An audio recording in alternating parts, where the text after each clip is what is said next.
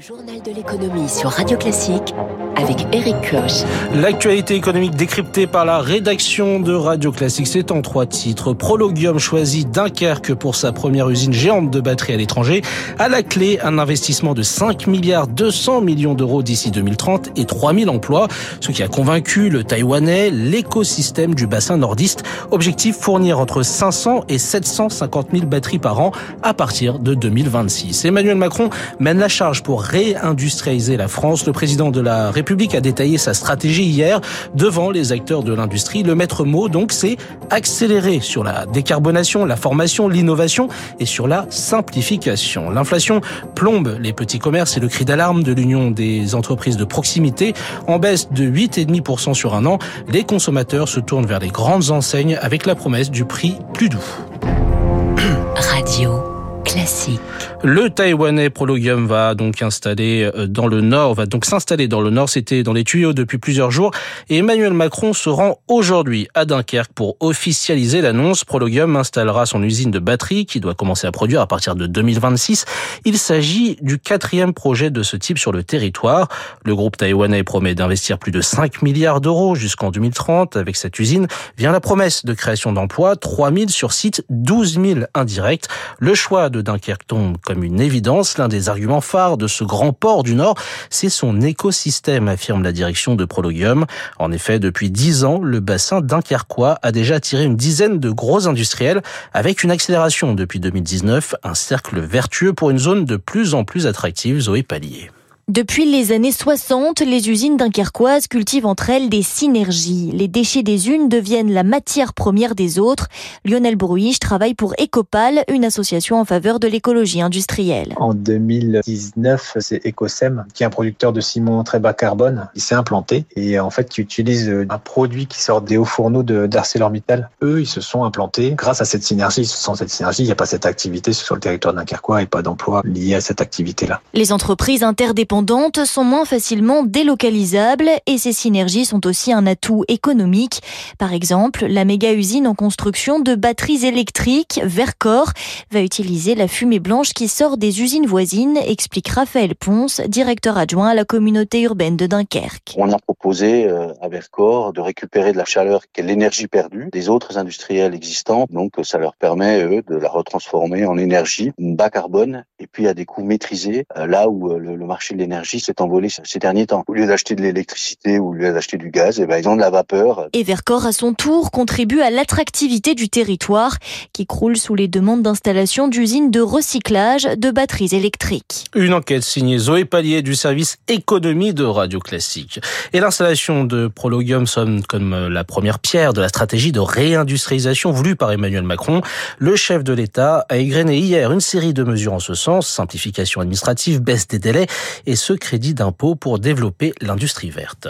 On va mettre en place un crédit d'impôt industrie verte pour les technologies identifiées dans les textes européens, c'est-à-dire les batteries, c'est-à-dire les pompes à chaleur, c'est-à-dire les éoliennes, les panneaux solaires. Ça permettra de déclencher 20 milliards d'investissements sur le territoire national d'ici 2030. Bah pourquoi? Parce que ce sont des mécanismes très simples, très visibles pour l'industriel et immédiats. C'est tout de suite, c'est visible mais c'est ce qui nous permettra aussi de diminuer massivement des importations d'équipements ou de composants stratégiques venant d'autres pays qui en bénéficient.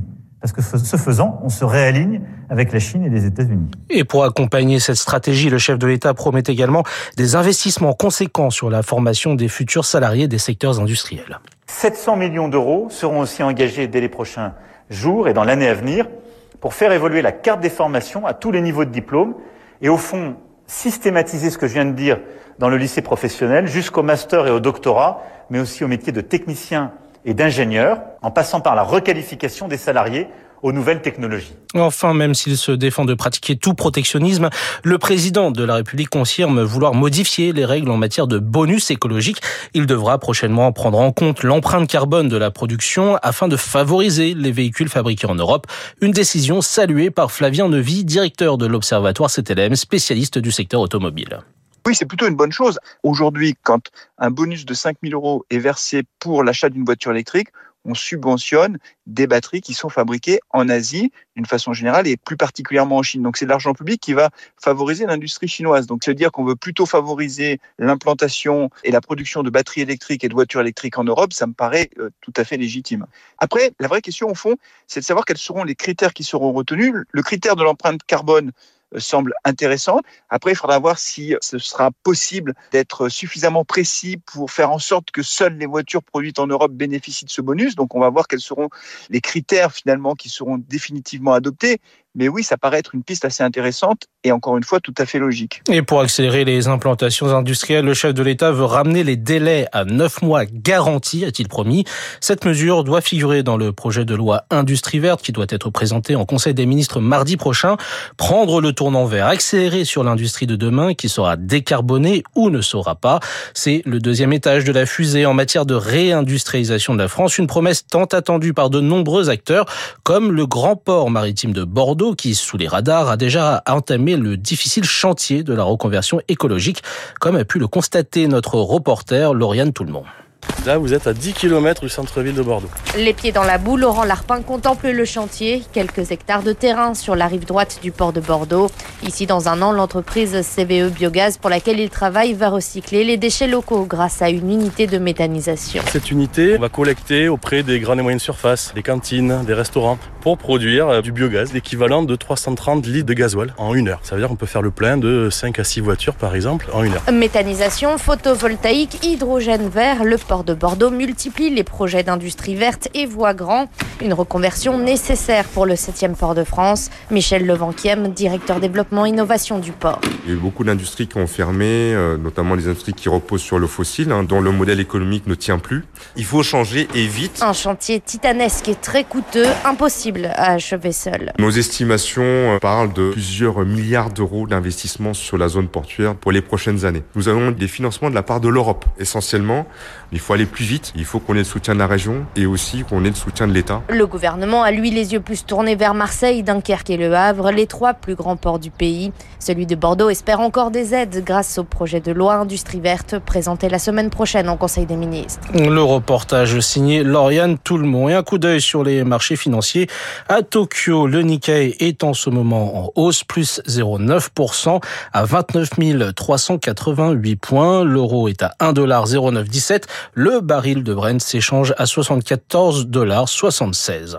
Sur le front de l'inflation, hier, Bercy a reçu les acteurs de la grande distribution. Question principale, comment faire pour réduire les prix dans les rayons? Pour Bruno Le Maire, la réponse est à trouver du côté des industriels qui ne jouent pas le jeu, accuse le ministre de l'économie. Il refuse de revenir à la table des négociations pour revoir les prix à la baisse. Bruno Le Maire indiquait qu'il recevra les représentants de l'agroalimentaire mercredi prochain.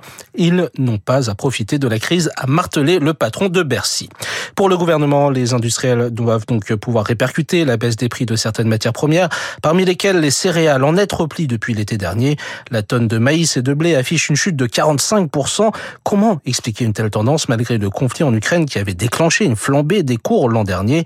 Les explications de Damien Vercambre, spécialiste des céréales chez Intercourtage.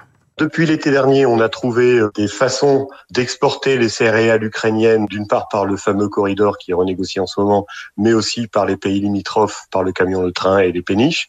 En même temps, la Russie, ensuite l'Australie ont eu des productions records.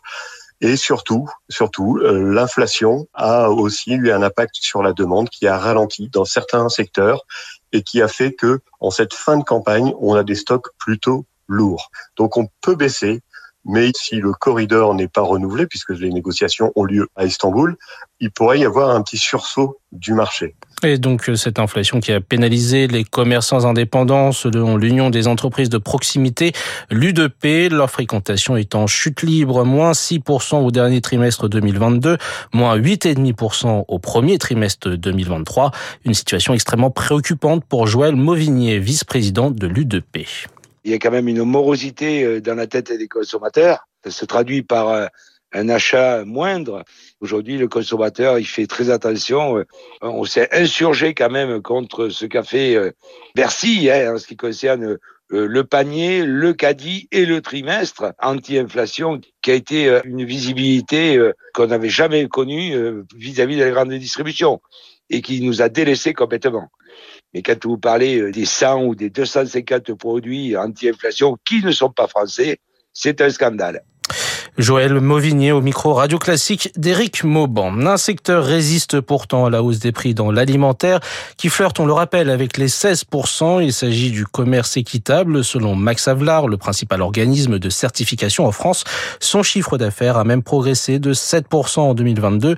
De bons résultats portés certes par la hausse des prix, mais surtout des volumes de vente qui se maintiennent. Selon un sondage Opinionway, 42% des consommateurs affirment acheter toujours autant de produits équitables qu'avant la crise. Le signe qu'ils sont entrés dans nos habitudes, estime Blaise Desbordes, directeur général chez Max Avelar. Ces dernières années, le commerce équitable s'est installé dans des produits et dans des gammes accessibles. C'est ça, je pense, le principal facteur de résilience. Par exemple, chez Carrefour, plus 10% de progrès de la banane équitable en 2022. Chez Leclerc, plus 11% en pleine crise. Parfois, ces produits sont même embarqués dans les espèces de caddies anti-inflation de certaines enseignes. Ça, c'est le premier exemple. Le deuxième, c'est dans les produits chocolatés. Là aussi, depuis deux, trois ans, on a des gammes distributeurs. J'en veux pour preuve en 2022 le basculement d'Intermarché, 44 références en marque distributeur qui passent en équitable. C'est-à-dire que ça devient la norme. Le commerce équitable s'est démocratisé. L'INSEE doit d'ailleurs publier les chiffres définitifs de l'inflation au mois d'avril ce matin. Il est 6h56 sur Radio Tout de suite, euh, ce mal-aimé finalement de l'écologie, le plastique, c'est le thème de Sauvons la planète. Ce sera juste avant le journal de 7.